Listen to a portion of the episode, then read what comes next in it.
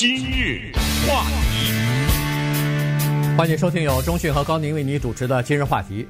去年的时候呢，国会讨论过一个提案啊，这个提案呢，主要是考虑到现在医疗保险费用啊，呃，比较贵，尤其是不在一个医疗网的这些医院也好，呃，这个服务也好，还有医生也好，那他们的收费都是呃出乎意料的贵哈。所以在这种情况之下呢，国会想要通过这样一个法案，就是要禁止呃给病患。有这种叫做出人意料的高昂的医疗账单，对，废除意外账单啊，对，结果呢，呃，当然利益团体是反对的哈，所以呢，在去年讨论的时候呢，双方的这个立场不一定呃不一致，然后在管辖权的问题啊，在各个问题上呢，出现了一些分歧吧，所以这个这个提案呢，并没有获得通过，就延迟了啊，推迟了，结果没有想到这一推迟就来了。新冠疫情，疫情来了以后，在全美国至少有四十五万人住医院。那么这些人，他们出院以后，呃，咱们还不说是已经呃在这个医院里边过世的这些人，出院以后等待他们的是账单，而且很多人看到的是出乎意料的这个昂贵的医疗账单。嗯，这个话题跟我们每一个人都有关，不管你是哪一个族裔的人，你生活在这儿。你都要面对这个问题，在你生活的某一个阶段，你肯定躲不过的，要遇到这个问题。美国的医疗体制、美国的保险体制等等，刚才说的这些医疗网啊什么的，是非常复杂的，不是一般的老百姓能搞得清楚的。但是呢，你年纪越大，你越依赖这个东西，这就是它的医疗体制的问题。所以不断的有人提出要改革，不管是奥巴马的也好，还是说共和党想怎么样也好，民主党想怎么样好，大家都有一个我想是承认的，就是这个医疗体制是一个有问题的，所以国会才会讨论所谓废除意外账单的问题。再告诉大家，这个废除意外账单这个问题，这是民主党、共和党在这个问题上还是比较一致的。对一个问题，并不是说民主党说废除，共和党不同意，他还不是这个情况。没有人愿意生病，更没有人愿意收到意外账单。我病倒是好了，这个我一看到账单我都吓死了，你知道吗？嗯、所以意外账单是一个很讨厌的事情。我们今天就从一个故事给大家讲，这这不可思议的一个故事，从它的开始到中间到结局，你想不到这个故事是怎么发展。它是在宾夕法尼亚州费城这个地方。有一个六十岁的女性，她呢被新冠病毒感染了，感染了以后她的情况比较严重，甚至到了需要接呼吸器的这个程度。当然送到医院去，这个没问没有问题。这个美国政府在包括保险公司这方面都有一些相应的就是支付的一些政策，也就是说这方面呢，他倒不用担心有账单的问题。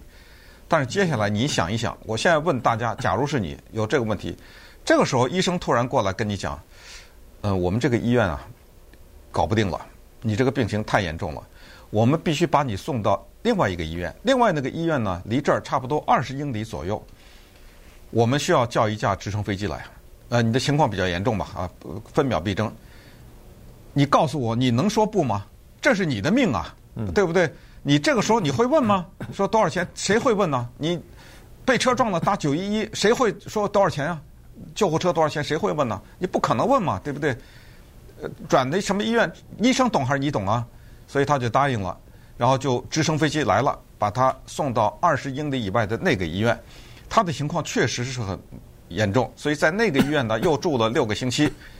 他倒是活下来了，这个是很幸运的事情，而且呢还出院了，回家了。嗯然后，一封信到了他们家了，就那直升飞机啊，二十英里啊，这没有医院的费用，五万两千一百一十二。对，这个吓着他了，吓着他了。对，呃，因为什么呢？因为在这种情况之下，你即使是问医生说：“哎呦，这这个会不会很贵啊？”医生都不会告诉你具体的情况，因为医生他也不知道多少钱。对，对，他就说肯定医生会说：“别着急，你不用担心，你有医疗保险什么的。”呃，会安慰你，然后他们会采取他们认为是最好的、最及时的这个办法呢，来挽救你的生命啊，这是医生的职责。所以，他收到这个账单之后，马上联系他的医疗保险公司。我有医疗保险啊，这个应该给我支付的吧？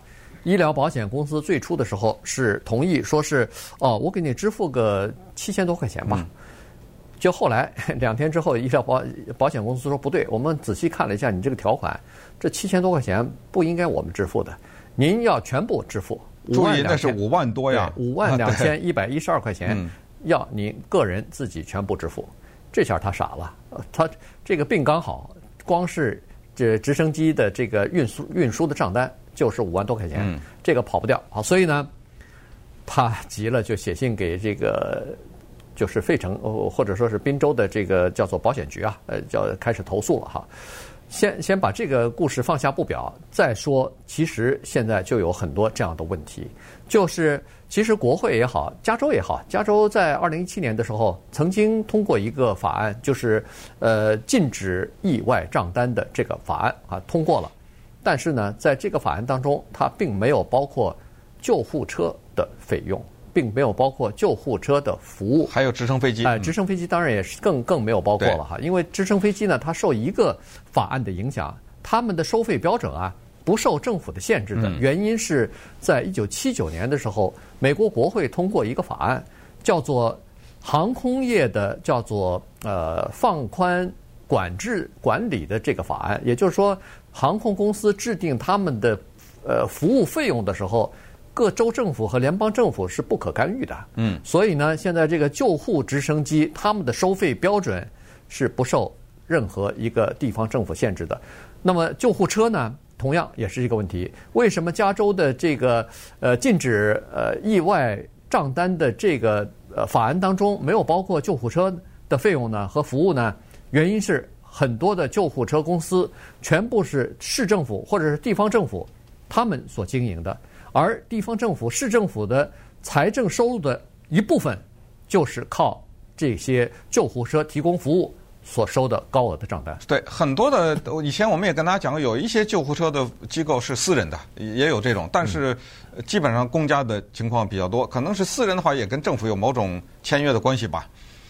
包括我们是消防队啊什么之类，大家也都知，基本上这都是政府的机构。那刚才说的费城的这个女性，为什么她要付五万多块钱的账单呢？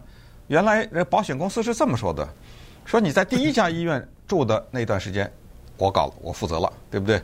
第二家医院住的那个时间，我负责了，因为这个都是做，就是刚才我们说的所谓医疗网的情况，就他们隶属于同一个医疗网，也就是当你买医疗保险的时候，这个人会告诉你，你是属于这个医疗网，你挑医生的时候得在这个医疗网里面，你要在这个医疗网以外的话，那。天价了，你知道吗？呃，甚至是不批准的。我那我不是你找就找，我这保险公司不管了嘛，对不对？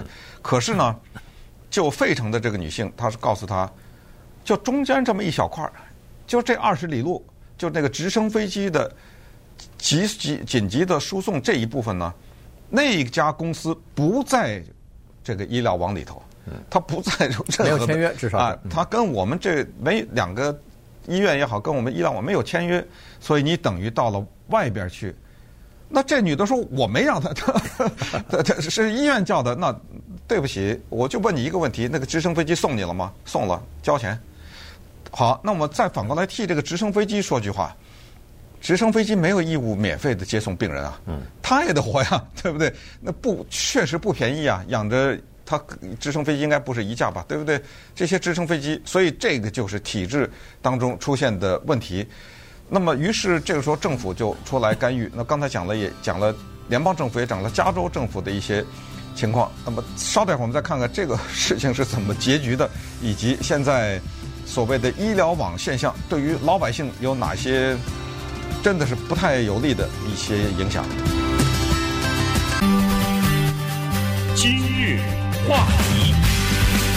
欢迎继续收听由中讯和高宁为您主持的今日话题。这段时间跟大家讲的呢是意外的医疗账单的问题哈。这个事情呢，呃，其实引起国会的重视了。各个州现在也都在分别的制定各种各样的这个措施啊，呃，就是设法让病人呢不收到这个意外的账单。这意外账单啊，呃，基本上是这样子，它是有两部分会让人们感觉到这个收费格外的高。一部分就是你使用了不是你一个。就是你不是你保险公司的那个医疗网的，不管是医院还是呃医生还是实验室各种的这种服务啊，那么这个会非常贵，因为不在一个医疗网呢，它的收费的标准和在一个医疗网是完全不一样的。这是第一个这个意外的情况。另外一个就是呃，直升的直升机的救助啊，或者说是救护车，这些呢是在很多的医疗保险费当中呢，它是没有包括的，或者只包括第一个这个救护车，而第二个、第三个它就不包了。所以呢，在这种情况之下，您就可能会收到这个意外账单。刚才说的这个宾夕法尼亚州的这个女性的病患呢，就是这样的情况，五万两千多块钱，她是没有想到的，但是没办法，而且她也没想到的是，这家医就是直升机的这个呃救护服务的公司呢，现在正面临着六个集体诉讼，嗯，就是第一是诉讼他们收费过于昂贵，第二是投诉他们。收就是向病人收这个你欠的这个服务费的这个手段或者是措施非常的激进，呃，其中有一个人是说投诉是说这家公司不知道从哪儿得到授权，从他的银行账户里头直接取走了五万三千多块钱，嗯，呃，结果他把这个公司就等于是告到法庭上去了。但是这些情况，那个病患当时要决定用这个。直升机把他从一个医院转到另外一个医院的时候，他并不知道啊！我，怎么可能知道啊？呃，当直升飞机来了，我还问，哎，这家公司有没有被告过？这这这是没有可能的嘛？国会呢，他们意识到，所以在今年春天的时候呢，因为疫情的原因嘛，国会就拨了一巨笔款，一亿呃，就一千七百五十亿，呃，这么一巨笔款呢，给新冠病患的这些医院的就这些医院说。如果这个人是新冠病毒的话，感染的话，绝不可以给他意外的医疗账单。这个账单谁付？我付。嗯，就联邦政府，我这不是一一千多亿呢吗？放在一千七百五十亿，绝对的病人离开医院回家绝对不能收到账单，这是搞定了，至少是很大的程度上搞定了。但是这一亿一千七百五十亿啊。没给那些个直升飞机那些 有一些的这种救护车啊，急升，它是这么几种：救护车、直升飞机、化验室、急救的等等，有一些这种机构呢，它没分到。那没分到，那对不起，我往死里收，对不对？那那我当然是要收。这个钱大概给大家一个数字是什么样的呢？直升飞机不能轻易的动。现在统计出来，美国的用直升飞机救你一趟的话，它的中间价是三万八啊。嗯，哇，这么贵啊！对，三万八是中间呐，那就是说有一半超过超过三万八。刚才说那五万多嘛，对不对？而且从二零一五年开始，这种直升飞机的紧急的救护输送是每年不管什么情况，固定的涨百分之十五。哇！所以你看这个情况是非常麻烦的，而且呢，这个东西刚才讲过的是只有联邦政府能动。州政府都管不了，对，就呃就是直升飞机也好，救护车连很多的州政府也搞。当然再次强调，这个是非常复杂的这个情况，也就是说不是所有的呃急救啊，或者是化验呐，或者是急救护车都要你出钱。这个呢，你在买保险的时候，你得问询问你的那个专业的那个人士，对不对？对。他会告诉你什么东西是包，什么东西是不包。再说加州，加州二年二零一七年也通过了叫做所谓的废除。意外医疗账单的法，但是这个法也没包括那接送，对，啊，所以这个就麻烦了。对，救护车其实是蛮贵的哈，在最早的时候，人们都在说，哎呦，我打了九一一的时候，那个时候的救护车就来了，来了以后要不要收钱啊？有很多人说不收，最早的时候只收什么两百块、四百块，嗯嗯，但是现在完全是不是这样的一个情况了哈？呃，这个我有亲身体会，我就是。我太太在两年之前不是因为在公园里头打球，不是骨折了嘛？骨折以后马上叫了救护车，救护车来了以后送到 Whittier 的一家医院，这是第一个救护车。Whittier 的医院呢，在拍了片以后一看，说我们这个医院做不了你这个手术，要转到另外一个医院，所以你再等，等到那个同一个医疗网的另外一个医院还要有病床的时候，你才能转过去。所以这一等等到。半夜三点钟，说是有病床了，以后转，这是第二次用救护车把他转到那儿去。好，在那个医院住了几天之后，然后再转到康复，就是复健中心。嗯，这是第三次用救护车，所以最后从康复中心回来，呃呃结束以后回到家，那这个我们也知道不敢再用救护车了。我现在才知道为什么你当时卖房子。结果第一次的这个救护车呢，看来是呃就是医疗公司就是保险公司给付了，你只要付个我忘记了哈，我我不记得，大概自己付个一百块钱两百块钱这就算了吧。第二次的医疗费，呃，第二次的救护车和第三次的救护车完全就要自己付了啊，保险公司不付。那么第一次，呃，然后这两个这个账单呢，一个是一千九百多，一个是一千七百多。对，那顺便说一下，费城的这个女性呢，她立刻就找了当时的他们的这保险局嘛，对不对？嗯、对。后来保险局就是政府出面干预，再加上媒体对这件事情的报道啊，媒体有时候就等于揭发嘛这种事情。最后那个保险公司一看这个情况，哎，别说了，全付。最后就这个女的就等于一分钱没付，但是这个情况你想想不是很怪吗？不是很怪吗？他既然可以的话，干什么媒体一报道，干什么保险局干预他就付？如果媒体不报道不干预，他难道就这个女的要出五万多吗？所以这种问题真的很麻烦。每天的今日话题节目在网。